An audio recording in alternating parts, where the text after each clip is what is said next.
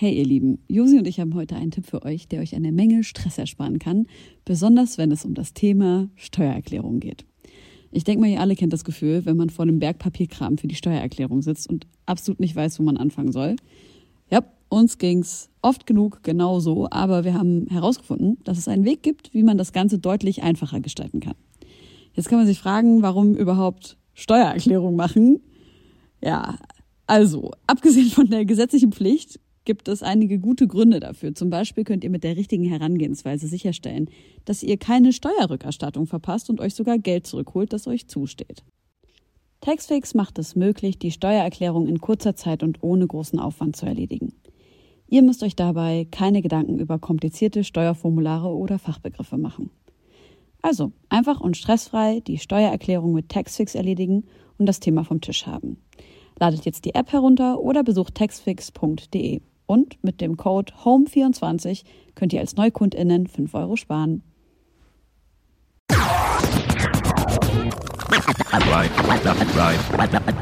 Reine Homegirls. Hallo und herzlich willkommen zu einer neuen Folge von Deinen Homegirls. Wir sind in vorweihnachtlicher Stimmung. Mal, hast du schon drei Glühweine im, Klingt im so, ne? Hals? Ja. Bisschen. Ich habe gestern tatsächlich das erste Mal in meinem Leben ein ganzes Glas Glühwein austrinken können. Das nie Warum ging das vorher nicht? Weil ich halt echt immer nach der Hälfte schon betrunken war und gestern nach dem einen ging es mir auch schon wirklich sehr schlecht. Echt? Ja. Also ich bin äh, schon pro Glühwein, aber so voll anti-Weihnachtsmarkt und alles. Ich bin halt noch gar nicht in Stimmung. Auch wenn man mir das nicht ansieht, weil ich gerade hier in meinem Eisbär-Weihnachts-Outfit sitze. Ja. Und wir haben noch jemanden hier sitzen, der wahrscheinlich auch nicht in Weihnachtsstimmung kommt. Ich möchte herzlich willkommen heißen. Geiler Übergang, oder? Ja. herzlich willkommen, Luke Rye. Hallihallo. Der nie gefühlt schlafende, nie rastende, was geht? Nicht rostende. Nicht, oh Gott, wie schlecht. nicht rastende Droste. Wie geht's? Ja, äh, äh, ganz gut eigentlich. Du kannst ehrlich ans sein. Mikrofon ran. ja, hi. Ja, mir geht's ganz gut. Wie geht's euch? Super. Ja? Also eigentlich scheiße heute. Ich wollte gerade sagen, ihr seid so, also gerade habt ihr noch gesagt, wie schlecht ihr drauf seid. Ja. Heute wird so ein bisschen die, die Grumpy-Sendung. Ich bin eigentlich ganz okay drauf, hingegen meine Erwartungen. Äh, sonst bin ich ja eher immer so ein bisschen. das stimmt. Ähm, deshalb versuche ich euch heute aufzuheiter. Mach mal. Kennst du einen Danke. Witz? Im nächsten. Josi lacht über nichts. Das stimmt. Und über Witze auch nicht. Verdammt. Nee. Auch so eine Sendung, wo Leute Witze erzählen, wäre für mich auch so der Horror. Boah, das ist mein Shit, ne? Wenn ich irgendwie mit jemandem Roadtrip mache Mit oder Fips sowas, Asmussen. dann gebe ich erstmal, was, was mag ich äh, hier? Dr. Eckert von Hirschhausen und äh, irgend so ein anderer ekliger Guido Kanz erzählen sich gegenseitig Oh, wow. Witze. Lieb ich. Echt? Oh Gott, oh Gott, oh Gott. Ah, schön. Ey, Luis. Darf ich Luis sagen? Oder willst du Lu Luca genannt werden in der Kann, Sendung? kannst mich sehr gerne nennen. Was steht denn in deinem Wikipedia-Artikel? Nenn mich gerne Luis. Oh, Wikipedia-Check, gleich von Anfang an. Auch wieder ein sehr nicer Übergang. Ja, wir haben ja irgendwann. Apropos. Ja, genau. Irgendwann haben wir angefangen, als mein Vater mir genau vor einem Jahr zu Weihnachten ein, in einem wirklich sehr emotionalen Moment einen Wikipedia-Artikel über mich selbst geschenkt hat, habe ich angefangen zu hinterfragen, was passiert eigentlich mit äh, Wikipedia-Artikeln und wer, wer schreibt die überhaupt?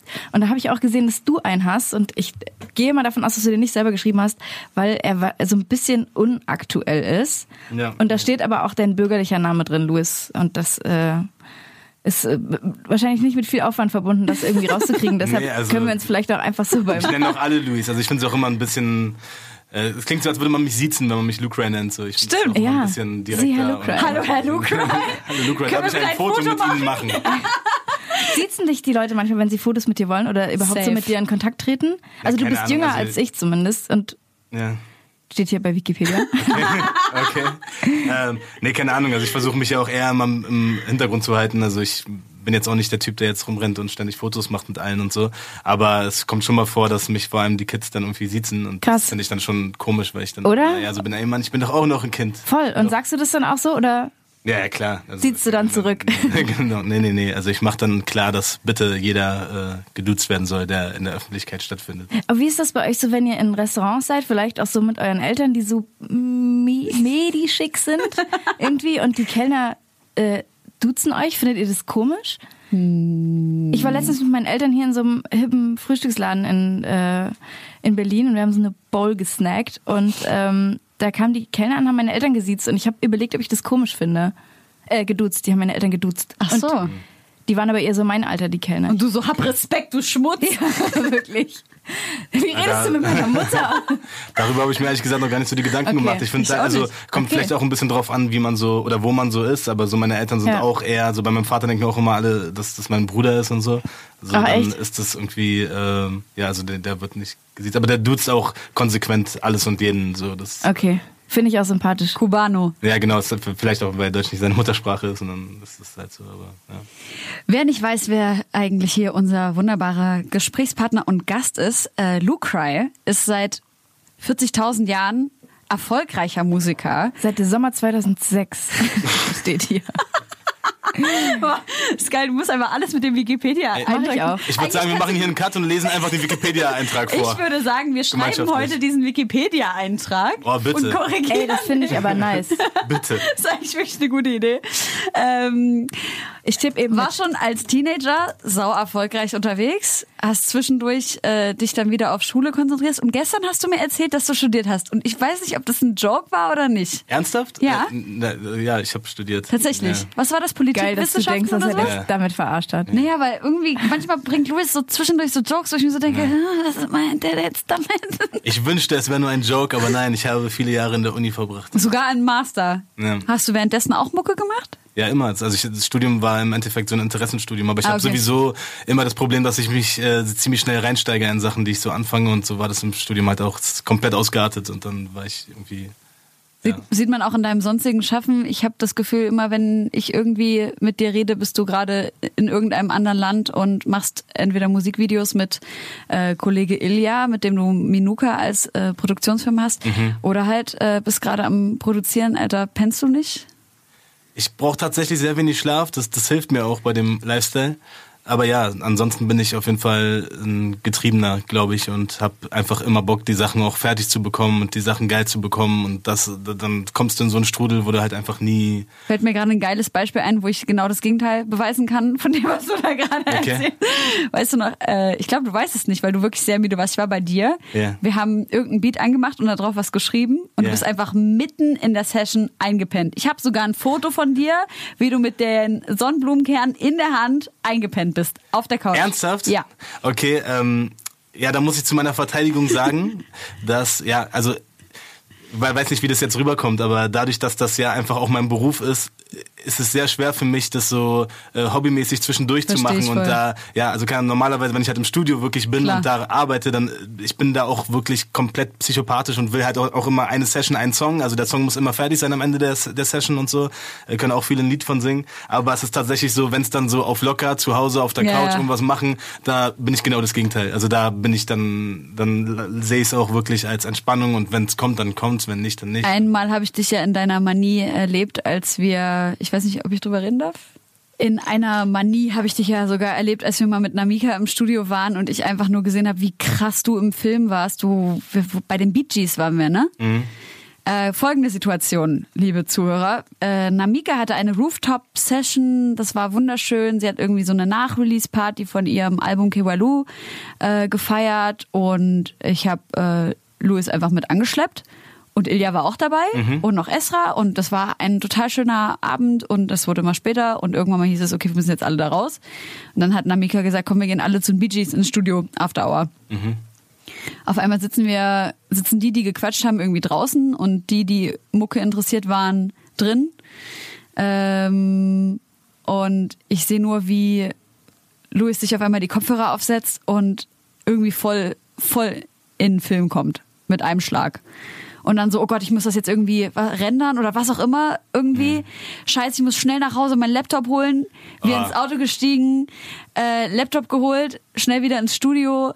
Dann hast du das Arrangement irgendwie rübergeschoben. Das ganze Arrangement war am Arsch. Du musstest wieder von vorne anfangen. Aber ganz kurz muss ich nur mal kurz einhaken, weil du warst ja wirklich am Ende die ausschlaggebende Person dafür, dass der Song dann wirklich auch zustande gekommen ist, weil folgendes Problem, das Setup in einem fremden Studio, ne, so mit einem fremden Laptop und fremden Sachen und ich wollte halt meine Sachen haben, um darauf zu arbeiten. Ja. Dann bist, warst du so lieb, mich nach Hause zu fahren, Ah. weil, ja, und dann, äh, genau, habe ich da den Laptop geholt Klar. und dann haben wir da halt durchgezogen und dann, ja, genau. Das war voll heftig, weil du hast dann das Arrangement einfach komplett nochmal neu gemacht. Ja. Und es war noch viel geiler, als es vorher war. Und dann hast du uns das allen gezeigt und alle waren halt so, boah, fuck, fuck, fuck. Und dann flogen irgendwie die Worte. Und das Schönste war, dass ich auch ein Part drauf geschrieben habe und du so, nee, nee, nee, nee, nee, nee, nee, nee, nee, auf gar keinen Fall. Und das fand ich so krass, weil ich habe irgendwie in diesem Moment deinen Genius verstanden. Ich habe gepeilt, dass es in dem Moment, dass du wirklich der professionellste Mensch bist, der du in diesem Moment sein kannst. Einfach ganz, ganz strikt wirklich nur darauf zu schauen, was ist gerade das Beste für den Song. Und das fand ich so krass. Deswegen bin ich auch, habe ich versucht, über mein Ego hinwegzutreten und dann saß ich da so da, da und habe einfach versucht zu lernen von Ja. dem Prozess. Und das war wirklich sehr, sehr interessant für mich. Das finde ich sehr lieb, dass du das sagst, also weil das auch im Prozess natürlich immer sehr schwer ist, weil, keine Ahnung, so, das ist, natürlich hat, ist Musik auch immer was Zwischenmenschliches und da hat, spielen auch Egos eine Rolle und irgendwie, wir machen das ja auch alles, alle aus Leidenschaft und dann ist es halt schwer, dann da auch so rigoros zu sein und dann mal zu sagen, ey, guck mal, das ist gut für den Song, das ist Ja. schlecht für den Song und das dann irgendwie so durchzuziehen und dann Voll. ist es natürlich auch schön, wenn das dann, also wenn du dann auch erkannt hast, warum das so ist und, und das war ja trotzdem, warst auch du und alle, alle, die da waren, auch total wichtig für den gesamten Vibe. Also das darf man dann auch nicht unterschätzen. Also auch die Gespräche, die dann stattgefunden haben Ja. und so weiter, waren ja auch alle super wichtig, auch für den Song im, im Endeffekt. Stimmt, absolut. Hast du eine Vision, Luis, wenn du anfängst? Oder Ja, probierst du rum? Also so auch wenn ich das so vergleiche mit mit anderen Kollegen, die arbeiten und so, glaube ich, habe ich schon bin ich echt sehr pragmatisch einfach. So bei Musik, also bei mir ist es auch so, ich muss den Song dann auch in dem Moment fertig bekommen. Also ich kann sowas dann schwer so verschleppen über drei, vier Wochen oder dann so gucken, okay, mal gucken, wo es hingeht und dann Ja. fängt der Song irgendwie an und drei Monate später setze ich mich nochmal ran und dann klingt Okay. er ganz anders und so. Das, Das ist ist gar nicht so mein Problem, ja. Film. Bei mir ist es wirklich dieses, okay, so ich setze mich hin und dann allein schon an der Konstellation der Künstler oder irgendwie der Beat, der entsteht oder sowas, dann wird schon für mich sehr, sehr schnell klar, wo das hingehen muss. Und dann geht's für mich einfach darum, diesen Vibe möglichst zu konservieren für, eine, Ja. für die Zeit, die man dran arbeitet und das dann eben durchzuziehen, damit der Vibe dann auch nicht verwässert mit der Zeit. Weil das ist eben ein Problem, was ich persönlich bei mir halt sehe, äh, wenn sich Songs so strecken oder, oder Ja. auch Videos oder egal was, dass du halt anfängst mit einer Idee, mit einer Vision, die du eigentlich nur umsetzen musst dann, weil sie so klar und greifbar ist. Und dann ver vergisst du das aber mit der Zeit und dann setzt du dich drei Wochen später nochmal ran oder fünf Wochen später nochmal ran und catchst diesen Vibe nicht mehr und ähm, produzierst es dann im Endeffekt kaputt. So und dann, und dann ist gar Ja. nicht mehr so viel davon übrig von dieser Essenz, die, die das Stück mal irgendwie hatte. So. Und dieses typische ähm, Künstler macht was und willst drei Wochen später nochmal hören, um zu gucken, ob er es wirklich immer noch so geil findet wie Mhm. vorher. Sowas machst du gar nicht, oder was? So gut wie gar nicht, ne. Also das stresst mich auch immer eher. Me- Meistens, also meistens ist es so, vor allem bei Beats, wenn ich einen Beat gemacht habe und einfach dann den zwei Tage später höre und denke, selbst nur Kleinigkeiten, wenn ich mir denke, boah, die Snare knallt nicht, Ja. dann will ich den Beat eigentlich am liebsten weg- wegschmeißen. Ich will ihn gar nicht aufmachen und nur die Snare hochziehen, so, weil so, so keine Ahnung. Für mich ist es immer so, okay, es muss in dem Moment einfach geil sein. Sonst, keine Ahnung, ich kann dann nie wieder diese, diese Emotionen Schmeißt es dazu dann weg oder was machst du dann? Meistens schon. En entweder ich schmeiß es weg oder ich lasse es so, weil ich einfach so viel Respekt davor hatte vor mir selber, als ich das in dem Moment da, das Gefühl hatte, okay, in dem, in dem Moment war ich ja in dem Vibe. Ja. Und in dem Moment hatte ich das Gefühl, okay, jetzt ist es richtig, weil sonst, ich spiele die Sachen auch nicht aus, wenn ich nicht das Gefühl habe, jetzt ist es richtig. Ja. Und dann denke ich mir manchmal auch tatsächlich, okay, ey, ich lasse es trotzdem so, wie es war. Aber in dem Moment habe ich das so gefühlt und da war es irgendwie richtig. So. Und dann lasse ich es auch manchmal. Das spricht mir so aus der Seele, weil es mir so oft so geht, dass ich drei, vier Tage später eine Sache höre, die ich gemacht habe und dann finde ich das komplette Voll. Drumset irgendwie wack und denke, okay, scheiße. Und dann bin ich demotiviert, da nochmal anzusetzen. Dann denke ich, ey, entweder das ganze Ding fliegt jetzt weg oder ich mach's halt erstmal so fertig und leg's halt weg und dann hole ich mir meistens noch eine Meinung von, von irgendjemandem, der da noch mit einem masternden Gehör irgendwie drauf guckt und äh, nochmal sagen kann, da und da kann man irgendwie noch was machen. Aber ich meine, du arbeitest ja auch viel mit anderen Produzenten zusammen. Also kommt schon auf jeden Fall vereinzelt vor. Also ich denke da jetzt zum Beispiel an In meiner Zone äh, von Raf Camorra, was, was rauskam äh, jetzt vor kurzem. Das habe ich mit Hamudi, ganz liebe Grüße, The Royals, äh, gemacht. Und The Crates haben dann auch noch ein bisschen was äh, daran gemacht. Genau, Daran kann ich ja. mich erinnern. Äh, jetzt Feuer, die neue Kapi-Single, die habe ich mit Iyad zusammen gemacht, mit Iyad Aslan. Also da gibt's auf jeden Fall vereinzelt Sachen, aber es ist schon eher so, dass ich eigentlich ähm, ja, meistens immer alleine Wie läuft das? Du machst ein Beat und die anderen bearbeiten es oder die machen Beat und du bearbeitest es? Ist das das, was das bedeutet, wenn man zusammen produziert oder wie läuft das? Nee, also genau das gibt's bei mir eigentlich so gut wie gar nicht. Also das gibt's wirklich gar nicht, weil ähm, also weil es bei mir auch nie so ist, wenn meine Arbeitsweise eben nicht so ist, dass ich so Skizzen habe oder Sachen anfange und dann nicht weiterkomme und Ja. die dann an jemand anderes schicke, weil wie gesagt, so ich will dann in dem Moment, dass die Fertig Vision werden. umgesetzt ist und dann ist es halt fertig und das war's dann so. Aber in den konkreten Fällen war es tatsächlich so, dass wir halt zusammen im Studio waren. Also ich war halt das eine Mal mit Iad und mit Kapi zusammen im Studio, da haben wir das Ding zusammen gemacht. Dann mit Hamudi war ich halt, äh, wir waren zusammen in äh, Teneriffa. ähm, und in Izmir. Genau, weil da haben wir Videos für Moody gedreht, also meine, ich und meine Produktionsfirma. Und dann haben wir halt nebenbei immer Beats gemacht halt so. Und da ist das halt, da äh, das Ding entstanden für Raff. Genau, also wenn Kolla- Kollabos dann halt wirklich so zusammen Hand in Hand. Moment, so genau. Wie läuft das bei Joni ab? Machst du alles für ihn oder ich habe ja das Gefühl, das ist so ein bisschen euer euer euer Ziehkind. Ja, da ähm, ist es tatsächlich mit der Zeit dann so zusammengewachsen, dass wir wirklich uns sehr lange Zeit immer eingesperrt haben, tagelang. Äh, und ja, da wirklich in dem Moment so als, als Team gemeinsam dann da die Songs entstanden sind. Ja. Er ist auch einfach so ein krasser Typ. Also ich habe ihn so ein bisschen auf der Palm aus Plastik Tour letzten Winter war das, als ich mit Tretti Support gemacht habe, habe ich ihn so kennengelernt und also so der erste Eindruck, er ist einfach so ein er ist so ein krasser, er ist so eine krasse Erscheinung einfach.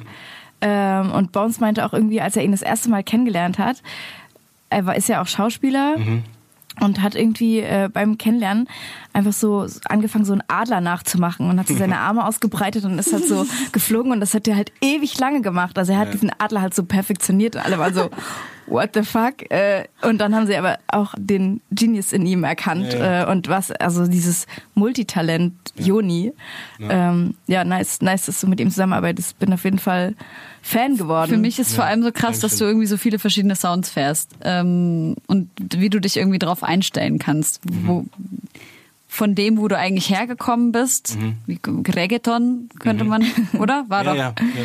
Was du, wo du ja selber im, im, im Vordergrund standest und jetzt machst du ja eigentlich alles. Also von, keine Ahnung, Afro-Upbeat bis äh, Trap. Und, Aber auch so auch Boom Boom-Bap Bap. Ja, irgendwie. eben. Ja, äh, voll. Also ich habe mich auch, äh, das war vielleicht auch dann so der ausschlaggebende Punkt für diesen Bruch, also wo ich dann gesagt habe, okay, ich sehe mich eigentlich gar nicht so als Künstler, der irgendwas selber darstellt und was, ne, sondern Wann war das? Also, na, na, da war ich so 15, 16, also als Okay. ich halt so äh, selber noch Künstler war und äh, äh, also du hast lange gerappt, bevor du angefangen hast zu produzieren. Genau, Ja. ja. Aber da war tatsächlich für mich immer so das Grundproblem, dass ich halt eine Sache halt darstellen musste. So, das ist einfach nur mal das, Ja. in, in der. Jetzt ist irgendwas aus? Nee. Achso. Ähm, ja, das ist so das, worin man, glaube ich, immer als Künstler gefangen ist, in Anführungsstrichen, dass du halt natürlich irgendwie äh, irgendwas darstellen musst, so, weil die Leute irgendwie, das muss greifbar sein für die Leute. Und, und, und ich will ja auch, also auch wenn ich Künstler höre, ich will ja auch wissen, was mich ungefähr erwartet. So, Ja. wenn ich ein Gangster-Rap-Album höre, dann will ich da nicht, dass da plötzlich irgendwie äh, Schlager drauf ist. So ist ja ganz normal. Aber mir war eben das Problem, dass ich so viele unterschiedliche Sachen immer machen wollte und mich nie so als den Menschen gesehen hat, der jetzt irgendwas besonders zu sagen hat oder irgendein, für irgendeinen bestimmten Sound stehen will oder so. Ja. so das war nie mein Ding, sondern für mich geht's immer darum, Mucke zu machen und das ist mein Antrieb, dieses, okay, irgendwie einen Song zu machen. Aber ich will alles machen, so. Ich will auch einen Schlagersong machen können, wenn ich will. Ich will einen Gangster-Rap-Song machen können, wenn ich will. Und so weiter, so. Und da Und fühlst du das dann alles? Todes, weil, weil, weil ich eben auch, das ist eben auch mein Geschmack. Ja. Also so, selbst, also ich komme halt natürlich so aus, aus Latein, von lateinamerikanischer Musik Mhm. mehr, so von der spanischen Sprache irgendwie und so weiter.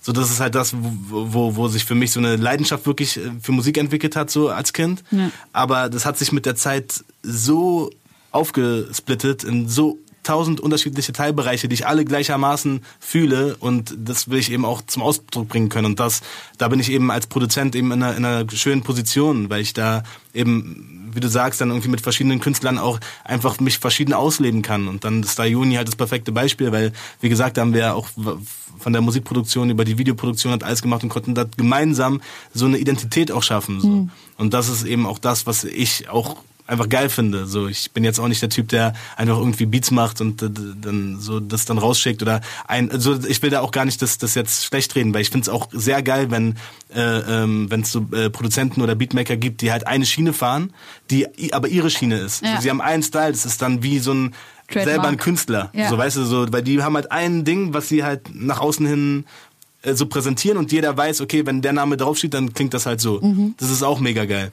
So, das ist halt vor allem halt aus künstlerischer Seite- Sicht halt mega geil, weil das ist eine eigene Sache. Ja. So bei mir geht's eher darum, ich, ich will mich eigentlich gar nicht so im Vordergrund wissen. Ich möchte einfach mit den Künstlern arbeiten können und die dahin bringen, wo ich denke, dass ihre, ihre, Kernbotschaft oder das, was sie darstellen, irgendwie am besten auf den Punkt gebracht ist. Das finde ich so interessant, dass du das sagst, weil wir, wir haben uns ja bei dem KMN-Gig von Red Bull kennengelernt. Ja.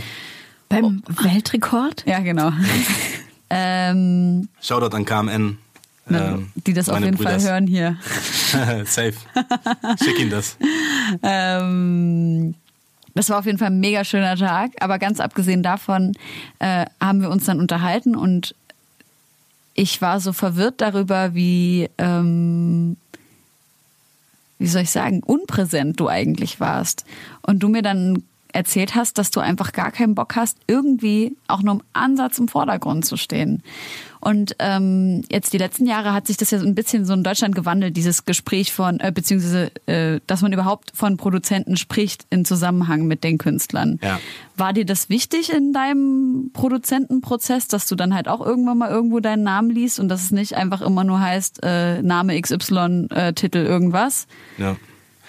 Voll, aber auch vor allem, weil ich halt gemerkt habe, wie wichtig das auch für auch für die Künstler oder für die Industrie insgesamt halt ist. So, dass dein Name muss halt auch auftauchen, damit du halt selber zur Marke wirst und die Leute halt auch wissen, was sie halt mit dem und dem Sound verbinden. So und deswegen halt auch mein Soundtag zum Beispiel, was ja auf so gut wie allen meinen Produktionen drauf ist. Ähm, und also ich finde es schon auch wichtig, das eben dann auch zu kennzeichnen, dam- damit dann auch auf lange Sicht die, die, die Leute hoffentlich auch einen Unterschied dann eben hören und eben auch dann das eben zu schätzen wissen, okay gut, das ist jetzt das Projekt von Luke Ray, das ist jetzt das Projekt, ähm, dass sich das eben ein bisschen rauskristallisiert. Hast du nie darüber nachgedacht, deinen Namen zu ändern? Ja, eine Trillion Mal. Also das, das Problem ist ja, ich habe mir diesen Namen halt gegeben, da war ich zehn Jahre alt. Und das war halt eine andere Zeit. so. Lieb ich. Alles war halt irgendwie auf Englisch und so. Und dann war äh, einfach so. Ich finde es schon relativ zeitlos. Also es hätte, hätte schlimmer kommen können. Luke Ja. Cry, ne, es klingt halt einfach wie so ein Teenager, der so ein bisschen gerade eine traurige Zeit durchmacht. Echt? Nee, finde ich nicht. zu, zum Beispiel zu dem Zeitpunkt, als ich mir diesen Namen gegeben habe, wusste ich überhaupt nicht, was Cry bedeutet.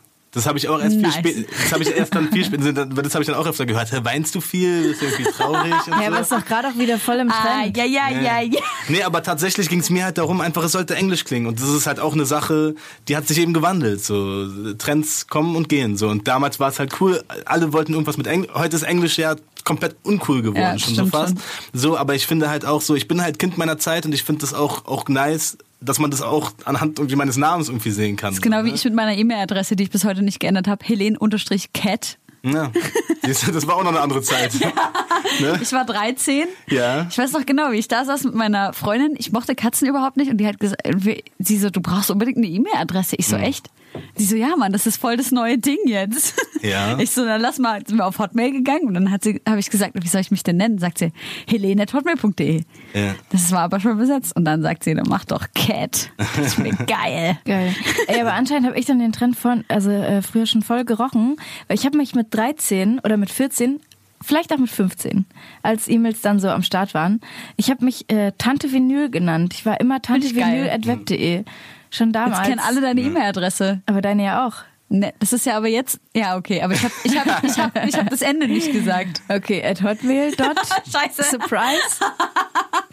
Ihr könnt einfach alles ausprobieren. Also ich glaube, E-Mail ist jetzt auch nicht. Schick, schick da ruhig mal was hin. Das stimmt schon, ja. Jo. Ja, ähm, ähm, was ich nur noch äh, sagen wollte mit, mit dem Namen, genau, ich hatte, ich hatte auch zwischendurch mal überlegt, mir meinen bürgerlichen Namen einfach zu geben. Aber das war eben auch nur ein Trend. Also das war dann Dafür auch, würde ich auch haben, haben das, abraten. haben das auch geraten. Das haben dann da auch und, jetzt, und irgendwann habe ich mich eben dazu entschieden, okay, gut, das war wie ein Ritterschlag. Ich habe mir irgendwann diesen Namen gegeben aus irgendwelchen Gründen und den habe ich jetzt halt so. Ich glaube, auch bei Pro Producern ist das gar nicht mal so wichtig wie jetzt bei tatsächlichen Künstlern, ob man diesen Namen dann auch annimmt oder nicht. Ja. Was ist so dein Ausschussverfahren, wenn du jetzt äh, mit Künstlern zusammenarbeitest? Du hast ja vor allem jetzt in den letzten zwei Jahren richtig krass an Aufmerksamkeit selber auch dazu gewonnen. Du hast mit KMN, Unique, Joni haben wir ja gerade schon gesagt, Capital Bra, mit allen, allen Großen eigentlich gerade, äh, die auf dem Markt sind, zusammengearbeitet. Wie pickst du dir deine Leute? Das ist ganz viel Schicksalsbegegnungen auch dabei. Also, ähm, und dann kommt es ja auch immer drauf an, so wie gut man miteinander kann. Also das ist dann ausschlaggebend dafür, wie intensiv dann auch die Zusammenarbeit wird. Weil manchmal ist es dann halt so, okay, man einfach Beats hinschicken und dann wird halt daraus, okay, lass mal treffen, weil man sich irgendwie ganz gut versteht und dann wird aus diesem Treffen, ey, lass mal Session zusammen machen. Aus diesem Session zusammen wird dann halt, okay, wir Machen schließen uns ein und ja. machen halt einfach zusammen so. Ja. Und ähm, so eigentlich eher. Also tatsächlich ist es auch, ähm, Also bei Joni zum Beispiel war es so, ich habe einfach nur einen Song von ihm gehört, den Todes gefeiert und ihm halt bei Instagram geschrieben. Ach, nice. So, und so ist das dann, äh, das ist halt in letzter Zeit tatsächlich nicht mehr so oft. Also das ist eher so, dass man sich mal im Studio zusammentrifft oder bla oder so, ne, so durch, durch so Zufallsbegegnungen oder mit einer Mika zum Beispiel. Ja. Dann, weil wir einen Song gemeinsam mit Joni gemacht haben, so haben wir uns dann kennengelernt und dann mal gesagt, ey, dann lass uns mal auch eine Session zusammen machen und so. Und dann merkt man, okay, man ist irgendwie auf einer Wellenlänge und es Ja. harmoniert gut und so äh, wächst es dann äh, organisch irgendwie. Wie ist das mit Unique zustande gekommen? Weil das war auf jeden Fall auch so eines meiner, also ich habe jetzt gerade so ein bisschen geguckt, was so Jahresrückblickmäßig, was ich da gut fand. Und Mhm. äh, das Unique-Album fand ich auf jeden Fall, äh, fand ich auf jeden Fall voll stabil. Wie, wie ist Cool. da eure Zusammenarbeit zustande gekommen? Ähm, Michael hat mich irgendwann mal Ah ja, angeschrieben. nice. Also der äh, Michael Jackson, ihr Manager. Heißt er wirklich so? Ja, der heißt wirklich so, ja, tatsächlich. Und ja, der hat mich irgendwann, das ist aber auch schon ewig her, das muss, ich glaube, nach Vanilla Sky von, von Hannibal und Nemo. Also, Äh, Herzlichen Glückwunsch oder zu so. Gold. Ja, danke schön. Ja, Im danke. August äh, Gold Ich glaube, es Mann. Luis Ja, ja. ist schon völlig egal, oder? Ob wenn, wenn noch was für Gold geht. Nein, das ist, ey, das ist also. Oh, sorry, Ahnung, das wollt ihr ist- nicht. Ist das nicht bei dir gerade ist Ta Tages Tagesbrot Nee, irgendwie? Ja, absolut nicht. Absolut nicht. Und das ist halt einfach was so, davon habe ich tatsächlich als Kind immer geträumt. Das war immer mein Ziel. So. Oh, das ist ist das sowas. Nice. Ich, also ich kann mir nicht vorstellen, dass sowas jemals normal werden kann. Also das ist für mich auch sowas, das ist viel mehr als, als Geld oder als irgendwas. Das ist halt sowas, weil, weil das auch zum Beispiel meine Eltern verstehen. Weißt du, den, so, die- für die ist dann so, wow, krass. So, ne, so. Und ich weiß halt auch noch diesen Moment, vor allem bei Vanilla, also bei Vanilla Sky war das einfach total krass, weil wir waren in Südafrika gerade, haben da äh, äh, Video für, für Bowser gedreht, Vagabund. Und äh, ey, es war einfach der perfekte Moment. Wir saßen in so einem wunderschönen, verglasten Restaurant, irgendwie Blick auf, aufs Meer. Und alles war einfach nur nice. Und dann kriege ich diese Benachrichtigung auf, äh, äh, äh, dass halt ja von, von den Aslaks, dass das Gold gegangen ist. Und einfach, das, das, sind, die, das sind genau diese Momente, wo man einfach, äh, ja, denkt, okay, genau dafür macht man das halt irgendwie so. Christian, ich bin ganz gerührt gerade, echt. Scheiße, ich habe mir den Moment gerade voll gut vorgestellt. Ja. Mano. Ja, war nice. Wäre schön gewesen, wenn ihr dabei gewesen wärt, aber nächstes Mal. Ja, bei, bei deiner nächsten Goldauszeichnung. Wenn jetzt direkt eine Nachricht reinkommen würde, wäre nice. Nee, aber wir, aber wir sind bei Unique stehen geblieben, glaube Ja. ich. Ne? Äh, was hast du äh, wegen. Wie das zustande Ach so, genau. also genau. Und dann hat, hat, hat, Jackson, mich, mal, ja. genau, hat mich halt angeschrieben, dann haben wir ziemlich lange gefacetimed. Das war echt crazy so. Wir haben Geil. einfach eine Stunde dann so gefacetimed mit Unique zusammen und die haben mir halt so erzählt, was sie da so vorhaben. Das war halt so ganz in den Anfangsphasen Ja. von, von, wo das überhaupt losging mit der Albumproduktion. Hast du da überhaupt schon was von ihr gehört vorher? Ja, ja, also Ah, diese okay. Sachen, die sie halt da äh, bei Facebook und so Ja. rausgehauen hat, hier von Nemo, dieses Ja. Nie wieder Cover und so. Fandst du es gut? stark. Ja, mega, mega Das war stark. stark. Und das war ja auch echt noch, also jetzt muss man ja sagen, haben wir ja wirklich ein paar sehr stabile Rapperinnen mittlerweile. Und das war damals aber noch so ein Moment, wo es dann wirklich so war, so, boah, krass, Ja, so, die kommt jetzt um die Ecke, so krass, krasse Nummer so.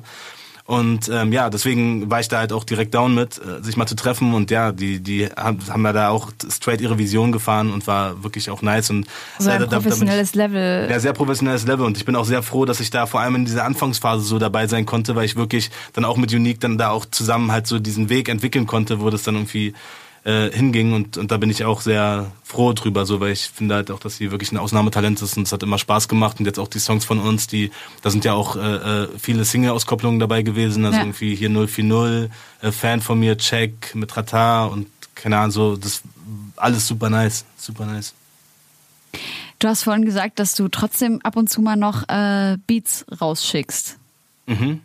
Machst du das dann, also ist das so von wegen hier, so ist mein Sound? Oder ist es so, pick dir ein Beat und mach mit, damit, was du willst? Ja, also wenn ich was rausschicke, dann zum Picken.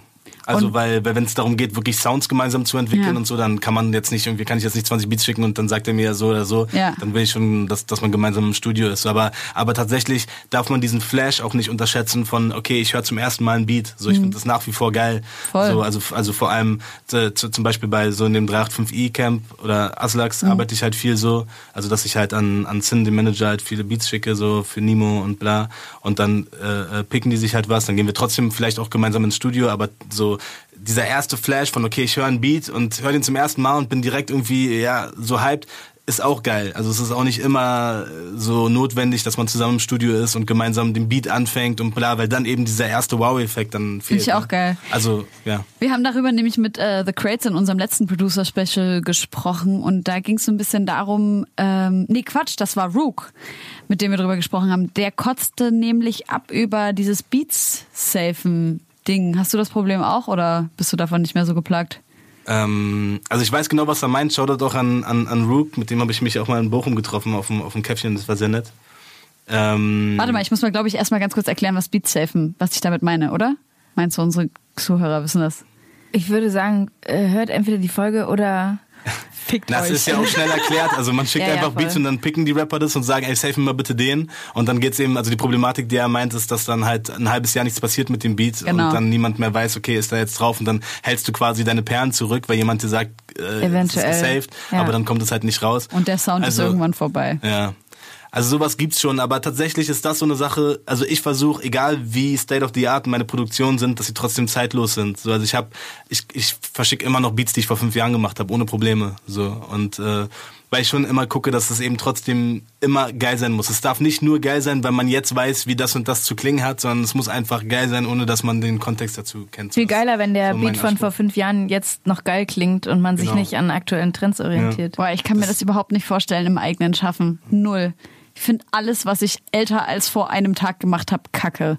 Ja, na, aber du musst dir immer die Frage stellen, okay, finde ich das jetzt geil, weil ich gestern einen Song gehört habe, der so klingt, oder finde ich es geil, weil ich es geil finde? Das ist eigentlich das Einzige. Ja, weil, das weil, glaube, weil das das- Problem, was viele haben, ist dann eben so dieses, okay, jetzt kommt der und der Hit raus, okay, ich versuche jetzt diesen Song, Sound zu rekonstruieren Ja. und das Problem dabei ist halt so, dass dieser Sound einfach sehr, sehr wahrscheinlich ein Ablaufdatum hat. Und wenn du einfach guckst, das ist, also ich sage ja trotzdem, State of the Art Ja. kann man ja alles machen, so, aber es sind doch oft nur einzelne Elemente, die es dann einfach so machen, dass du halt nicht den Snare-Sound nimmst, der jetzt gerade geil ist und übermorgen wieder out, so, sondern dass du da einfach so ein paar äh, Kniffe halt hast. Aber deswegen mache ich mich da auch nicht so verrückt. Also ich habe halt, ich habe so viele Beats sowieso.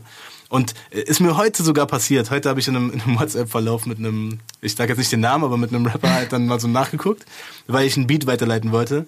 Und da habe ich gesehen, wie, wie viele schon gesaved sind. Und okay, zwei Prozent davon sind tatsächlich rausgekommen. So, da muss ich halt auch dann gucken, dass ich die regelmäßig das halt update und dann wieder rauschecke. So. Aber an sich, ähm, ja, wie gesagt, ich versuche dann halt, dann bringe ich die halt drei, vier Jahre später raus. Dann auch egal. Ja, krass. Nee, bei Rook ging es eben genau darum, dass halt der, der Sound dann irgendwie vorbei ist und äh, nicht mehr nutzbar. Ich würde sagen, wir gehen mal ganz kurz in unsere erste Musikpause rein, Ja. oder? Ich habe mitgebracht äh, Satellite von Charlotte Von O.C. Lena Meyer-Landrut. Ja, ganz genau. äh, und äh, das ist unser erster Track im Soul-Block. Luis, hast du irgendeinen souligen Song dabei für uns?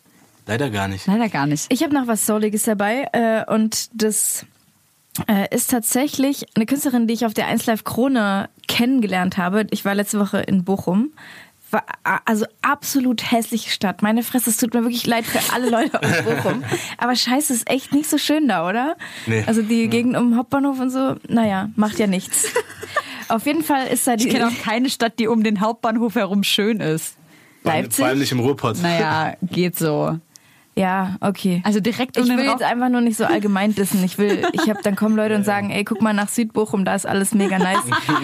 Also das äh, Bochum-Bashing, was du hier betreibst, finde ich echt nicht in Ordnung. Also bitte, ich solidarisiere mich mit allen Bochumern da draußen. BochumerInnen, Finde ich super. meldet euch bei mir.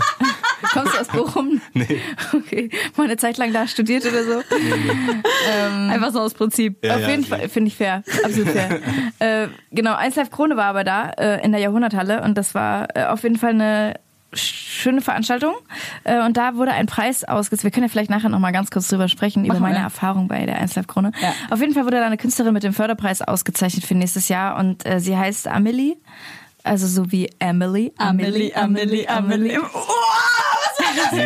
Ich, Ich habe dich vorhin nicht mal angeguckt dabei. Es ist einfach, es ist einfach geflossen. Äh, mit einem Song, der heißt Rari und äh, der ist so sehr. Oh, ich weiß nicht, ich finde einfach, dass er sich sehr wertvoll anhört. Man hört auch, dass sie noch nicht fertig ist, so in ihrer Künstlerischkeit. Das ist das ein Wort? Nein. Ist egal. Künstlerischkeit doch. Neologismus. Ich finde, das ist ein Wort. Okay. Aber ich finde, ich feiere, ich fühle diesen Vibe richtig, richtig krass bei diesem Song. Deshalb packe ich den jetzt auch noch in den smoothen Block Warte, mit ich rein. pack auch noch einen in den smoothen Block und zwar äh, Block äh, Porcelain von Moby. Liebe ich. Warum packen wir nicht Forever von ASAP Rocky da rein? Machen wir auch, Okay. aber im nächsten Block, Okay. der so ein bisschen mehr Abtempo ist. Porcelain, ich finde, Moby geht immer im Winter. Absoluter Winterfave. Und wenn ich Unterwassermusik hören könnte, würde ich auch nur Moby hören. Kannst du, glaube ich. Gibt's bestimmt hier, äh, Larissa Ries macht da Werbung für so eine komische Box. Mit ich kann man, die, ich, ich auch habe diese Box und ich habe die in Ägypten in meinen Swimmingpool geworfen, um Kaputt. äh, arabische Musik zu hören und äh, die hat die unter Wasser keinen guten Bluetooth-Empfang. Okay. Das ist ein bisschen kacke. Ja, gut. Ja. Aber wenn ihr uns eine zur Verfügung stellt, würden wir noch was Nettes darüber sagen. Wir hören jetzt äh, Soulmucke. Bis dann.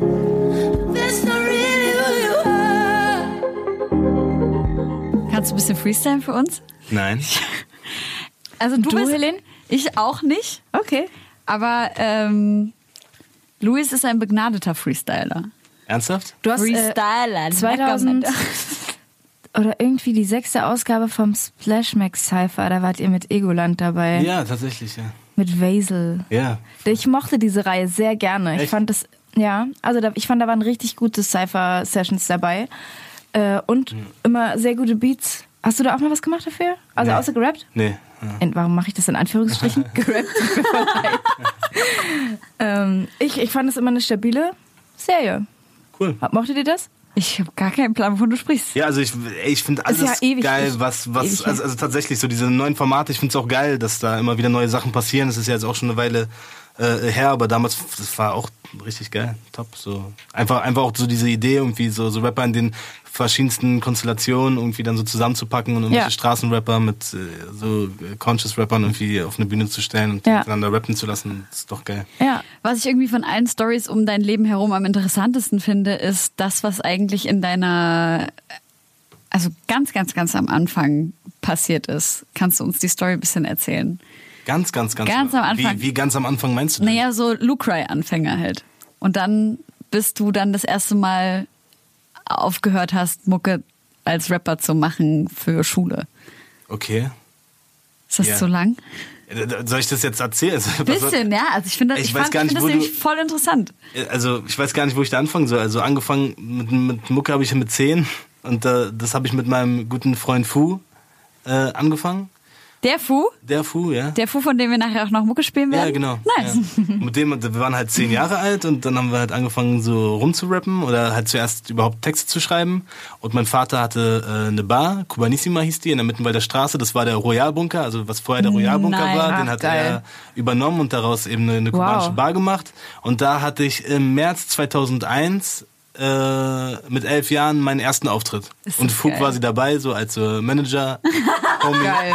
Und er war auch zwölf oder was? Ja, aber auch elf, Geil. elf Mega. Also gleich alt, ja. Und, äh, ja, Ich stelle mir gerade so einen kleinen Mann in so einem Anzug vor mit einer Zigarre. ja, so Ja, und so einen fetten Geldbeutel aber. So Das war Geldklammer. unglaublich, diese Zeit war unglaublich und ich wünschte auch, dass, dass, dass einfach so auch so äh, die neue Generation einfach da, das auch mal spüren könnte, weil leider, oder nicht leider, es ist einfach die Entwicklung, verlagert sich ja vieles so auf äh, Internet und Instagram und die ersten Auftritte haben die Leute quasi einfach vor, ihr, Ja. vor, vor ihrem Smartphone. Ja. Aber so diesen Moment, dieses, du, du stehst zum ersten Mal auf einer Bühne, egal wie klein sie ist, und hast zum ersten Mal diese direkte Reaktion da, und du bist, weißt einfach nicht, ist das komplett geisteskrank, was du machst oder voll scheiße oder voll geil und ja, das einfach mal so direkt zu sehen und mit den Leuten dann zu reden und so. Ich muss sagen, das, da, in dieser Zeit habe ich sehr, sehr viel gelernt. Auf was für Beats hast du gerappt?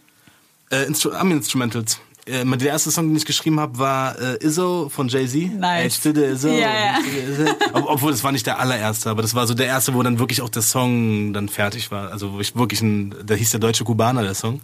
Ein sehr politischer Song übrigens. Mit zehn. Mit zehn, genau.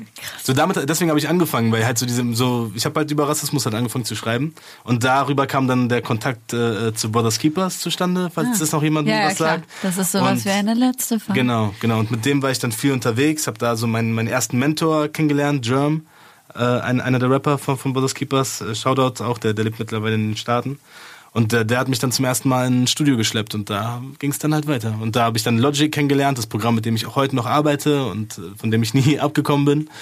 Und ja, dann äh, das ist alles so seinen Lauf gegangen. Und du hast mir le- letztens mal erzählt, dass du halt einfach saujung an einen Plattenvertrag gekommen bist. Erzähl mal, wie das da.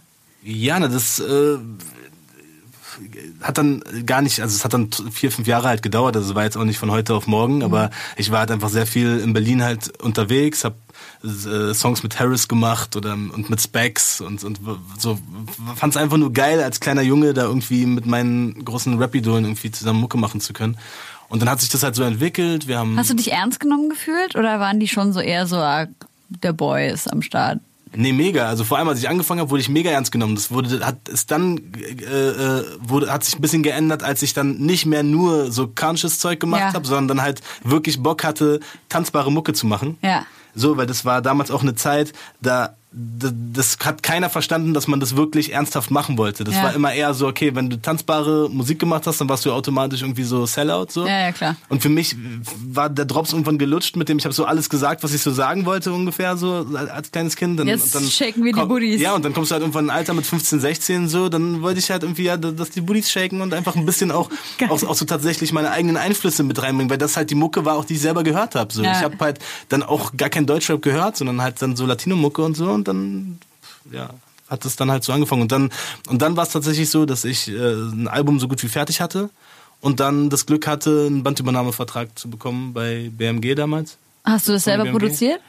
Äh, nee, also das habe ich mit einem Produzenten zusammen, aber ich habe da schon auch mit an den Beats gemacht. Mhm. Genau. Also so hat das auch angefangen. Da habe ich auch angefangen zu produzieren, so da überhaupt so auch ein Interesse für zu entwickeln. Vorher war halt alles immer nur Vocals und Schreiben und da habe ich dann auch angefangen, mich selber ranzusetzen. Ja. Geil. Und, Und- da und da auch sehr sehr viel gelernt. Also muss ich auch sagen. Und dann kam der Deal und was? Dann? Ja, dann ka- kam das alles raus. Wir haben Singles rausgehauen, äh, ähm, unglaubliche Videos gedreht, wie ich finde, nach wie vor so. Eins in Kuba, eieiei. Es sind sehr viele geile Sachen passiert. Ich war war auf Tour und alles mega nice. Nur, dass ich halt einfach für mich gemerkt habe, dass ich gar nicht der Typ bin dafür. So. Also ich bin nach wie vor sehr dankbar dafür und fand es alles mega krass, aber äh, ich wollte das für mich nicht. Wie gesagt, so ich wollte halt einfach Mucke machen und hinten und mich nicht darüber mir nicht darüber Gedanken machen, was ich darstelle.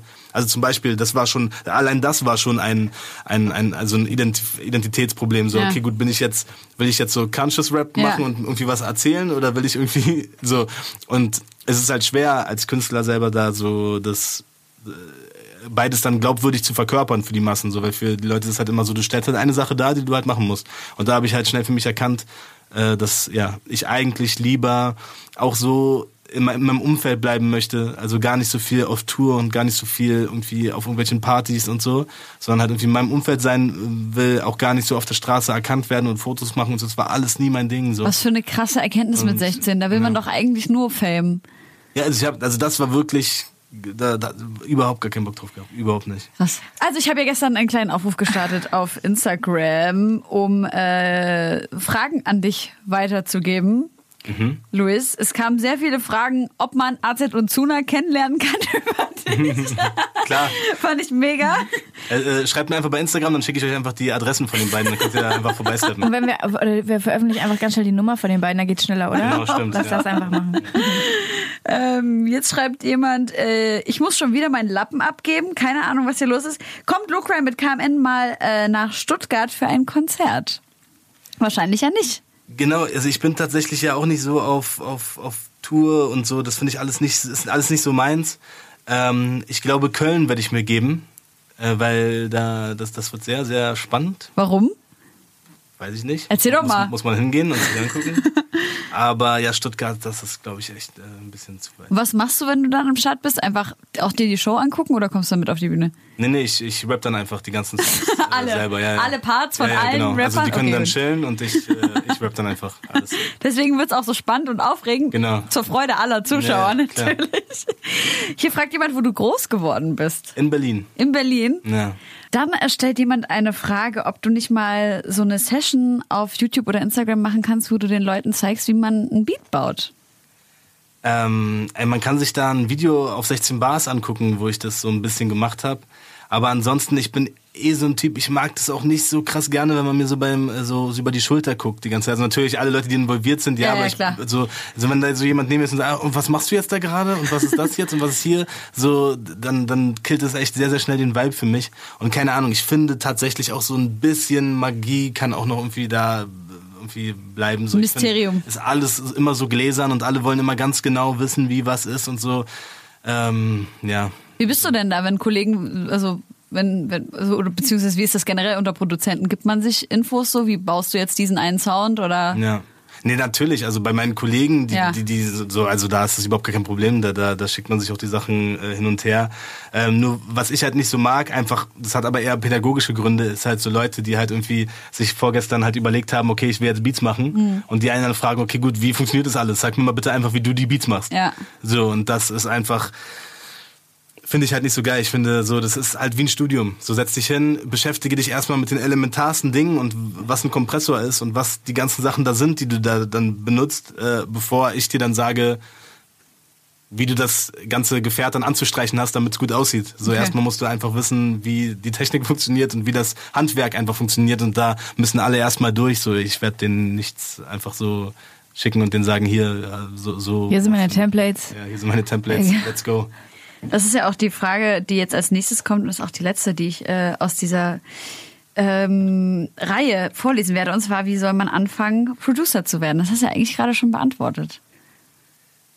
ich finde es immer schwierig, so vor allem so bei künstlerischen, kreativen Sachen sozusagen, okay, wie werde ich das und das? Weil entweder du hast diesen inneren Antrieb und du bist das gewisserweise schon und du musst nur es hinkriegen, diesen Weg zu gehen. Oder halt nicht. So dieses, okay, ey, wenn ich jetzt Produzent werden will, wie kriege ich das jetzt hin? Das, da, da, daraus spricht schon so eine, so, eine, so eine komische, ungeduldige Haltung, die einfach so, ja, du, Na komm, ich kann mir schon vorstellen, wenn jetzt jemand, keine Ahnung, 10, 11, 12 Jahre alt ist und sich denkt, boah, ich kann mir das voll gut vorstellen, ich möchte auch Musik machen, aber nicht im Vordergrund stehen und ich würde gerne wissen, wie man das macht, um zu wissen, ob das Ja. was ist, was für mich in Frage kommt, finde ich das eine legitime Frage. Aber das ist ja was anderes, so sich also anzufangen mit Musik zu beschäftigen und Musik machen zu wollen. Das ist vielleicht dann die richtigere Frage für Ja. mich so. Wie fängt man an, Musik zu machen, meinst du? Genau. Ah, okay. So, so, weil, keine Ahnung, Produzent zu werden ist halt so, also da, da, da, da sind erstmal noch ganz. Stars kennen? Ja, so Ja, weißt ja. du, so, so, da sind erstmal noch eine Triaden andere Schritte, die du irgendwie gehen musst, bevor du dann irgendwie das, also finde ich halt so. So, da überspringt man zu viele Stufen. Entwickel erstmal überhaupt eine, eine, äh, äh, ein, ein, eine wirkliche Leidenschaft und Liebe für Musik. Ja. Weil das ist das, was Studium bedeutet im Endeffekt. So, du musst das studieren. So, du musst auch lernen, eine gewisse Objektivität für die Dinge zu lernen, äh, äh, so, so dir anzueignen, weil es da auch nicht immer nur um den eigenen Geschmack geht, sondern so, du musst deinen Geschmack weiten, damit du auch einfach äh, ein Gefühl für andere Musikrichtungen bekommst, die du dann wiederum in deine Arbeit einfließen lassen kannst. Also viele, die anfangen wollen, Musik zu machen, machen das, weil sie halt Fan sind von der einen Sache und die Ja. wollen dann die eine Sache machen. Das findest du falsch. Das finde ich, äh, was heißt falsch? So, Nicht deine so, Weise. Ja, aber das, so da, das ist nicht meine Weise. So, Ja. ich finde, so da muss man sich erstmal so, wie gesagt, so ein gewisses Spektrum auch aneignen, das wirklich auch studieren, sozusagen, die Musik, be- bevor man an den Punkt ging, äh, äh, kommt, dass man wirklich sagt, okay, gut, ich habe jetzt so viele Werkzeuge an der Hand, Mhm. ne, durch mein Selbststudium, dadurch, dass ich so viel kenne und so viel weiß und mich so viel damit auseinandersetzen kann, dass ich halt jetzt selber anfangen kann, die Dinge zu bauen. So. Finde ich geil. Und ein Instrument lernen vorher?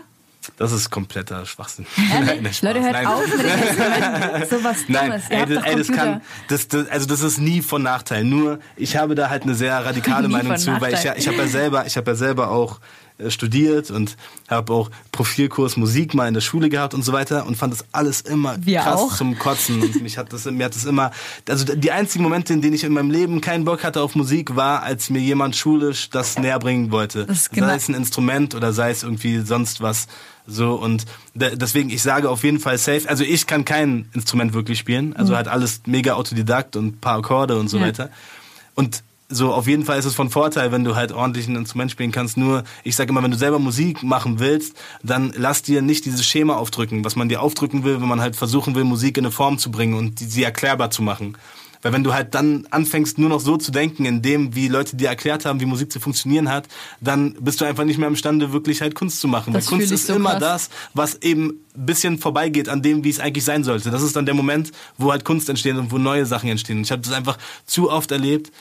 Ähm, also weil ich ja auch natürlich viel auch mit Studiomusikern arbeite oder einfach Ja. viel mit, Leuten, die halt einfach krassen an ihren Instrumenten, dass denen leider oft dann der Weitblick fehlt für was darüber hinausgeht, weil einfach die viel zu schnell an den Punkt kommen, ah, das ist falsch. Nee, das klingt falsch. Nee, das ist aber nicht richtig. So, und das ist halt einfach so eine, so eine Fessel, die man sich, die man dann irgendwie hat, so, dann, viel, also, also vor allem, das gilt, glaube ich heute mehr als je zuvor, viele der Musik, die wirklich geil ist oder erfolgreich ist oder wie auch immer, was man da für einen Maßstab äh, ansetzen will, ist irgendwie falsch.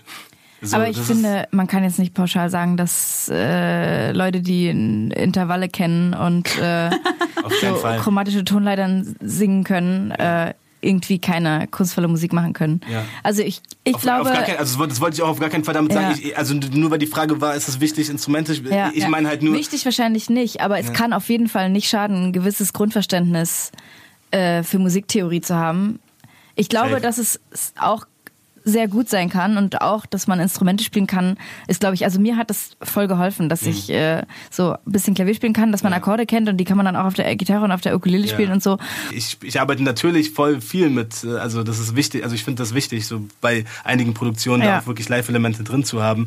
Ich meine nur, wenn es jetzt darum geht, so die Rolle des Produzenten, Ja. me- meine ich nur, dass je weniger Scheuklappen du einfach hast, desto besser. Das Und wenn du ich, halt ja. einfach natürlich auch mit allen Werkzeugen, die du hast, gut umgehen kannst, also natürlich ist es natürlich ist es von Vorteil, wenn du wenn du Klavier spielst und wenn du irgendwie ja dich einfach auskennst, auch ein bisschen mit Musiktheorie.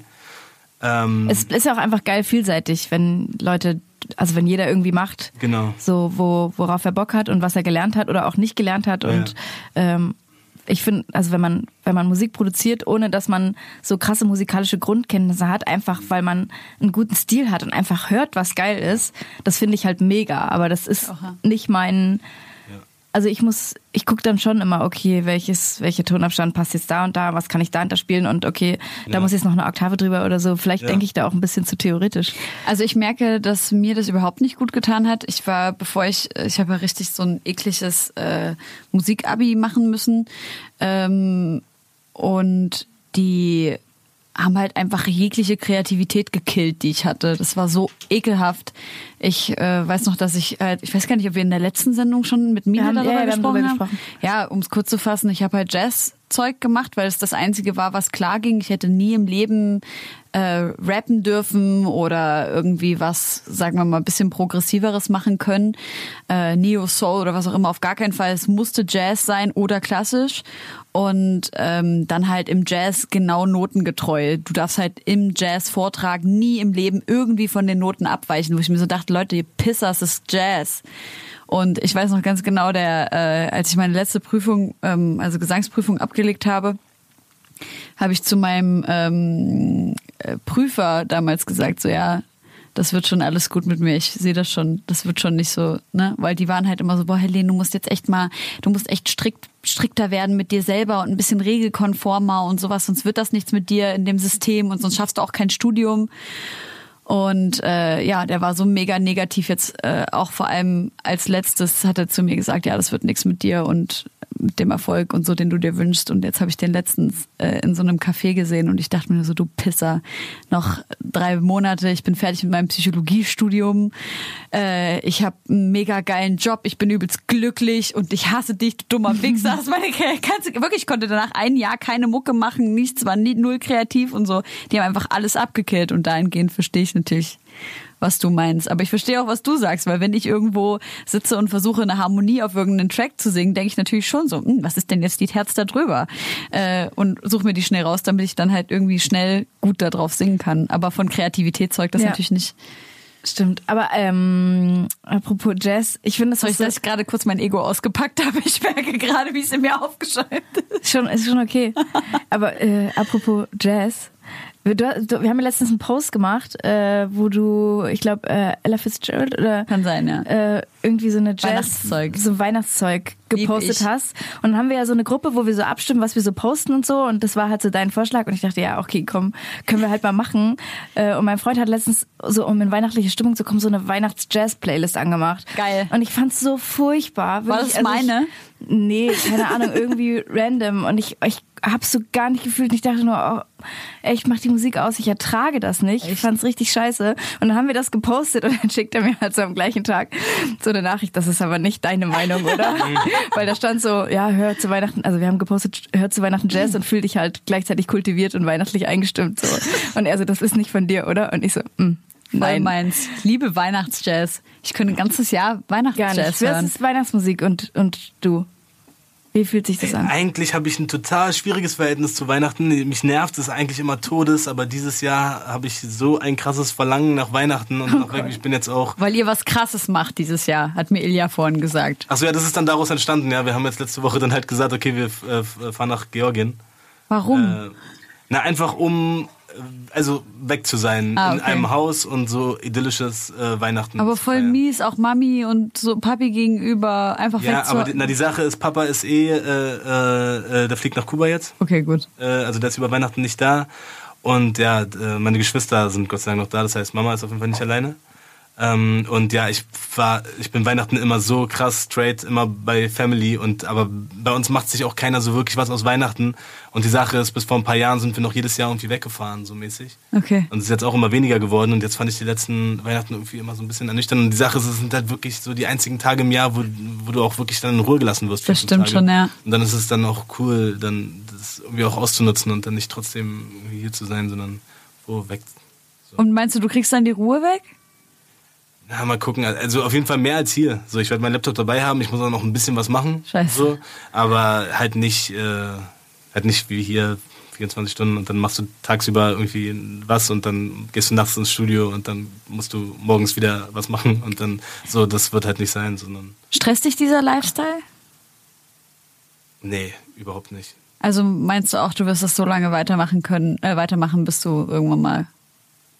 Ja, also sag niemals nie, keine Ahnung, wie, wie, wie, ich, wie ähm, sich meine Einstellung dazu noch ändern wird, aber da- das ist halt so krass mein Leben und das, was ich halt machen will und ich, ich merke es ja auch immer wieder. Ich, manchmal denke ich mir, ey Mann, jetzt wäre mal ein Tag chillen auch irgendwie geil, aber dann Mhm. habe ich halt auch nach meinem Tag dann irgendwie auch keinen Bock mehr so richtig und so. Und ja, dann, keine Ahnung. Peilig Aber- gar nicht. Krass, wie, wie schnelllebig dieses Producing auch geworden ist, wenn du so sagst, ja, ich fahre halt Weihnachten da und da und habe halt einfach meinen Laptop mit und du könntest halt einfach unterm Baum nur mit deinem Laptop so ein Beat produzieren. Nee, das gar war nicht, halt gar vor. Nee, vielen nee, Jahren nee, gar da nicht möglich so. Das, das Also ich meine ich, einfach die weniger machen. Möglichkeit zu haben, Ja. das alles so on the run zu, mach zu machen, finde ich, also ist eigentlich so dankbar, dass du nicht jedes Mal ins Studio gehen musst mit äh, Haufen Musikern und mit riesen analogen Synthes oder so. Das ist einfach so nice. Oder wie, also ist, findest du, es ist Fluch oder Segen? Deswegen, also ich, ich sehe da keine Nachteile daran. Eher andersrum. Es ist so oft so, wenn man so in größeren Studios mal ist, wie oft einfach der Vibe dadurch gekillt wird, dass irgendwas nicht funktioniert. Einfach nur Okay. weil tausend sinnlose Geräte Ja. zwischengeschaltet sind. Und dann ist da der eine Knopf, den, diesen einen Knopf musst du erstmal finden. Und Ja. da hast du schon einfach keinen Bock mehr. Also, du brauchst jetzt einfach diese Aufnahme. Ja. So, und äh, so, ich finde das dann schon oft hinderlich so und ich bin froh, dass ich halt vieles so äh, auf dem Laptop machen kann. Hab so, so viele Beats auch einfach so im Bett gemacht mit einem Laptop auf meinem Schoß Mega. und äh, dann da irgendwie nochmal so kurz vorm Einschlafen so. Ich finde das schon, ich finde das schon mega, mega nice, mega geil und einfach nur, weil es auch meine Arbeitsweise ist. Wie gesagt, ich bin mega intuitiv oder mega so situativ auch so und ich will einfach, dass es dann in dem Moment funktioniert und dass es dann in dem Moment fertig ist so und dafür ist es natürlich perfekt so, wenn du nicht erstmal irgendwo hinfahren musst in ein großes Studio und dann musst du dann einen Ingenieur hinsetzen, der irgendwie weiß, wie er die Konsole zu bedienen hat und dann machst du da und hier und da und dann hast du schon vergehen einfach schon zwei Stunden von der von dem Gedanken, ich will das jetzt machen, bis zu der Umsetzung. Das ist damit natürlich irgendwie gelöst. Nice. Ich würde sagen, wir gehen mal direkt zu äh, dem nächsten Songblock über. Ja. Weil gerade als wir darüber gesprochen haben, musste ich dran denken, dass äh, bei ASAP Forever der Beat aus dem Sample von dem Porcelain, den wir vorhin gespielt haben, gerippt wurde. Und das klingt tatsächlich, als wäre der einfach nur ganz schlecht mit dem, mit dem Laptop zusammengeschoben. Äh, den spielen wir jetzt auf jeden Fall. Und dann noch Over My Dead Body von Drake. Äh, mein absolutes Lieblings-Winteralbum Take Care von Drake. Geht immer. Scheiße, Soll was mir auffällt. Mir fällt gerade auf. Ich hab, bin jetzt drei Tage in Berlin, habe Schlübbis vergessen. Fällt dir jetzt ein? Fuck. Umdrehen. Klassiker. Ich gebe dir nachher noch eine von mir, okay? Das ist lieb. Ähm, kann ich noch was die noch eine. Playlist packen? ja. Wir tauschen. Tauschen ist gut. Du wäschst meine dann bis morgen, okay? Ja, okay. Ich pack noch einen Song drauf, der überhaupt gar nichts damit zu tun hat. Und das ist Little Sims, die aber äh, fürs Open Air Frauenfeld gerade bestätigt wurde. Und du wurdest auch fürs Open Air Frauenfeld bestätigt. Und Ja. jetzt fehlt nur noch, dass ich auch noch fürs Open Air Frauenfeld bestätigt Dann werde. sind wir alle da. Bist du da? Nee. Okay. Aber ähm, die Jungs sind da, oder? Ja. Ja, Ja, ja. komm doch mit. Safe wird das eine irgendjemand Mal. von dir Komm, das wird doch schön. ja, vielleicht komme ich mit, ja. ja. Aber warte mal, die Jungs waren letztes, letztes Jahr waren sie auch da. Nee, dieses Jahr ist das ja noch. Ja, da das mich auch schon Stimmt. äh, überreden wollen, äh, Ja, aus stimmt. Frauenfeld zu fahren. Ich bin halt nicht so der Festivalgänger. Ich bin, ey, Ist ich, aber ich wirklich komme ein immer schönes vor Festival. wie Also Frauenfeld ist wirklich schön. Man weil, kann da als Künstler sehr, sehr, sehr gut sein. ja. ja. Okay, dann ist ja gut. Hier Ja. kannst Lassen du wir den Pöbel draußen. da kannst du sein. Absolut. Hä, Pöbel? Äh, Luis, packt auch noch ein paar Songs auf diese Play Playlist. Ähm, okay, also dann würde ich mal ein paar Geheimtipps auspacken Uh. ähm, aus Berlin. Also dann vielleicht mal Fu, den wir jetzt, über den wir jetzt auch schon ein bisschen geredet haben. Der Kollege Der mit dem Manager. Genau. Genau, mit der genau. Zigarre und dem Anzug. den ich tatsächlich seit der Vorschule kenne. Und ja, der hat jetzt ein äh, schönes Album rausgebracht, das komplett von mir produziert ist. Auch mal was anderes als das, was die Leute so sagen. Achso, der hat übrigens auch eine Frage auf Instagram gestellt, Hm. der Fu, wann du mal wieder hängen gebliebenen Boom Bap produzierst. Ach so, ja. ja, trifft sich gut. Ja, ich habe mir ein paar Beats geschickt gestern. ähm, genau, nee, da habe ich mal die MPC wieder ausgekramt und Nice. äh, ein paar äh, äh, Sample-Dinger gebaut und ja, sollten sich die Leute mal zu Gemüte führen. Sehr netter Dude auch. Den Song äh, Mimikry, der Mimikry. Titelsong. Ja. Okay. Und du hast dir noch einen Song gewünscht worden. Ach so, ja, dann nehmen wir noch Yoon, auch ein aufstrebender Künstler aus Berlin mit seinem Song Junge mit der Geige. Ein begnadeter Violinist, der auch auf vielen meiner Beats schon äh, Geige gespielt hat. Nice. Und der jetzt seinen ersten Song äh, als Solokünstler rausgebracht hat. Damit habe ich auch nichts zu tun, produktionstechnisch, aber sollte man sich trotzdem mal geben. Geil. Haben wir sonst noch was? Ja, ich wollte eigentlich noch äh, Haare Grau von Jessin mit draufpacken, Der ist auch nice. weil ich einfach äh, in voller Vorfreude aufs Album stecke. Und ähm, Wieso Vorfreude? Du hast doch das Album. Ja, gut, aber ich, ja, stimmt schon. Ich freue mich aber trotzdem, dass es rauskommt, dass alle anderen es hören dürfen. Das stimmt. Ich, Und ich stehe auch auf graue Haare. Finde ich schon gut. ich auch. Ja. Wie wir beide Okay. noch mal rüber gucken. Luis, leid. mustert. Ja, also ich stehe auch auf äh, unfassbar auf Frauen mit grauen Haaren. Luis hat ganz lange Haare. Okay. Ja. Und ich wurde letztens beschimpft, dass ich ihn die Haare Habt ihr eigentlich die gleiche Frisur, wenn du Fast. deinen Zopf aufmachst? Nein. Ja, Weil nur, du dass sagst, ich keinen Undercut habe. Ja gut, aber ich meine so von der Länge her? Ja, fast. Ich glaube, meine Ähnlich. sind länger. Aber seine sind auf jeden Fall weicher. Wirklich? Der hat ganz weiches Haar. Und unten werden sie dann grau. Ombre. Bring. Gut. Ja, ich würde sagen, das, war, das reicht doch schon, oder?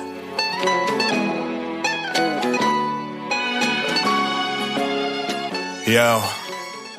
Ey Leute, ich muss ganz kurz, bevor wir uns verabschieden, ich habe gerade gesehen, dass äh, die dritte Staffel vor Blocks gedreht wird. Geil. Und das freut mich, weil ich gerade jetzt das Staffelfinale, zweite Staffel gesehen habe und ähm, das fand ich schon gut spannend. Hast du das legal gekauft? Sichi, ich habe mir ein Sky-Abo abgeschlossen für die, für die nächsten, also weil ich auch großer Fußballfan bin einfach. ist eine Lüge. Auch, auch wieder ein riesengroßer Schritt für Hip-Hop, muss man sagen. Also auch jetzt mit der neuen Serie Dogs of Berlin, auch diese Netflix-Serie. Ähm, mega nice, dass einfach Deutschrap das halt in die Wohnzimmer von Deutschland jetzt geschafft hat. So. auch äh, Sinan G und Joni haben da auch den Titeltrack gemacht bei Dogs of Berlin. Kam Ah. auch raus. Von das habe ich noch nicht gesehen. Von dir produziert? Ja. Auch dann ziemlich- guck ich. Netflix Money. Also generell eine sehr nice Entwicklung. Four Blocks, Dogs of Berlin. Shoutout. Nice. Ich wollte eigentlich noch über ein Thema sprechen. Jetzt wollen wir uns schon so fast verabschieden, ne? Na, dann sprich mal noch schnell. Ja, weil ähm, ich äh, doppelte Geschwindigkeit rede ich jetzt einfach. Du hast eine Produktionsfirma mit äh, Ilja Genau. ähm, und ihr macht unter anderem auch Musikvideos, Ja. habt äh, viel Werbefilm äh, Film gemacht äh, für richtig große Firmen, äh, wie wir vorhin schon privat uns unterhalten haben. Und ich habe mich dann so ein bisschen gefragt, was mit dem ähm, mit dem Video, Musikvideo-Format an sich passiert ist. Ob das Mhm. wiederkommt, weil MTV kommt jetzt wieder zurück ins deutsche Fernsehen. Ja. Ich habe halt gar keinen Fernseher mehr und ich frage mich, wo die so ein bisschen die Entwicklung, ist das so ein Ding zwischen, okay, es gab mal Vinyl, jetzt dann kam die CD und jetzt kommt Vinyl wieder irgendwie aus so, Na, ich glaube, dass ähm, das Medium irgendwie äh, oder das Format gleich geblieben ist, nur das Medium ist ein anderes. Also Musikvideos, glaube ich, werden nie aussterben. Sie- Okay. Ich kann mir nur nicht richtig vorstellen, dass, dass die Musikvideos wieder zurück ins Fernsehen äh, zurückkehren. Also äh, ja, also wer hat, also wie du schon selber sagst, und das ist ja quasi bei den bei der jüngeren Generation auch nochmal Ja. äh, krasser. Wer hat, wer guckt von denen noch Fernsehen? Das spielt sich halt alles auf ihren auf ihren Smartphones ab.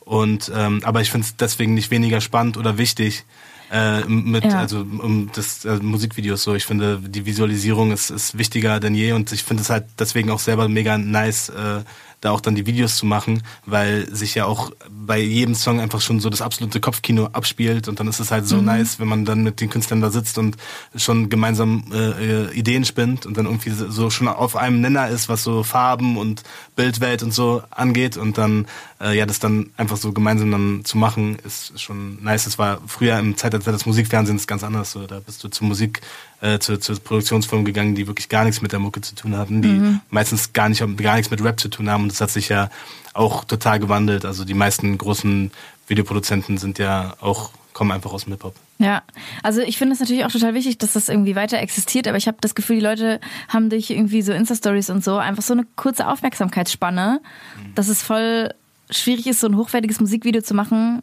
wo die Leute halt dranbleiben über drei bis sieben Minuten. Ich fühle mich halt auch echt gut unterhalten. Von so anderthalb Minuten gucke ich mir ein Musikvideo gerne an und wenn dann keine neuen Bilder kommen, sondern die Bilder der ersten anderthalb Minuten wiederholt werden, dann ja. bin ich auch weg. Ich habe eher einen schwierigeren Zugang dazu, wenn mir zu viel Geschichte aufgedrückt wird, ehrlich gesagt. Mhm. also jetzt, wenn es um meinen eigenen Geschmack geht. Mhm. So, ich will einfach, also auch da, dass ich so einen Vibe spüre und dass ich halt einfach so, dass die Bilder für mich zu dem Song passen und vor allem das Video den Song unterstützt. Das finde ich vor allem bei Amis manchmal ziemlich schwierig, wenn ich so das Gefühl habe, okay, der Song unterlegt eigentlich nur das Video ja. und so du bist halt so voll geflasht. Das Video weil, trägt den Song. Ja, das Video trägt den Song oder du hast am besten noch ein Intro und ein Outro und dann zwischendurch äh, bricht der Song nochmal ja. ab und dann passiert nochmal eine Minute Geschichte und so und sieht alles mega krass aus und äh, eine Million Explosionen und was weiß ich nicht ja. was und man war auf fünf Kontinenten, aber das gibt mir dann halt irgendwie äh, weniger und da gibt's dann trotzdem, ja, und, ja genau. Ist halt auch scheiße, um die Songs zu rippen. Genau. ja. Kannst du nicht irgendwo auf einer Party einfach spielen lassen, den YouTube-Song. Ja. kacke. So, Josi, bist du, hast du alle Themen? Ich habe alle Themen abgearbeitet. Okay, Alles, was mich äh, interessiert hat. Ich auch. Hast du alle Themen abgearbeitet? Ich habe alle Themen. Hast du noch was zu sagen? Nee, überhaupt nichts. Ich will eigentlich gar nichts mehr sagen. Nie oh, wieder. Ekelhaft, oder? Nie wieder. Genau. Also, lieber Luis, Herr Lucray, Lieber Herr Lukai, vielen Sie. Dank für Ihre Anwesenheit. Also wirklich ja. vielen, vielen Dank, dass du da warst. Es war sehr ein gerne. sehr wunderschönes Gespräch. Und äh, liebe Zuhörer, danke, dass ihr wieder eingeschaltet habt. Ähm, ihr könnt Lucray auf Instagram folgen. Da könnt ihr die ganze Zeit sehen, was er denn eigentlich gerade äh, Neues produziert hat. Ähm, alle warten sehnlichst auf eine Schlagerproduktion. Wer wäre dein Schlagerstar der Wahl, wenn? Um Gottes Willen, ich, äh, da, dafür sehe ich gerade ehrlich gesagt keine Notwendigkeit. Was? Du hast, du hast mal irgendwo gesagt, dass du mal einen Schlager Also wenn, willst. wenn ein, wirklich ein spannender Künstler kommt und es irgendwie Sinn macht, ja, aber es ist jetzt nicht so, dass ich jetzt so da sitze und denke, okay, so unbedingt, also ähm, fällt mir, also fällt mir wirklich auch keiner ein jetzt. So. Aber meldet euch alle gerne. Helene, äh, Helene Fischer, oder ne? Ja. Ja, kann, kann, sich gerne bei mir melden. Helene Fischer, soll, soll man einfach bei Instagram schreiben. Helene Fischer, großer Homegirls-Fan auch. Ja, ja, genau. Shoutouts. In diesem sagen, Sinne? Wir gehen jetzt alle noch schön mit dem Glühwein auf den Weihnachtsmarkt. Geilo. Bis bald. Tschüss. Tschüss.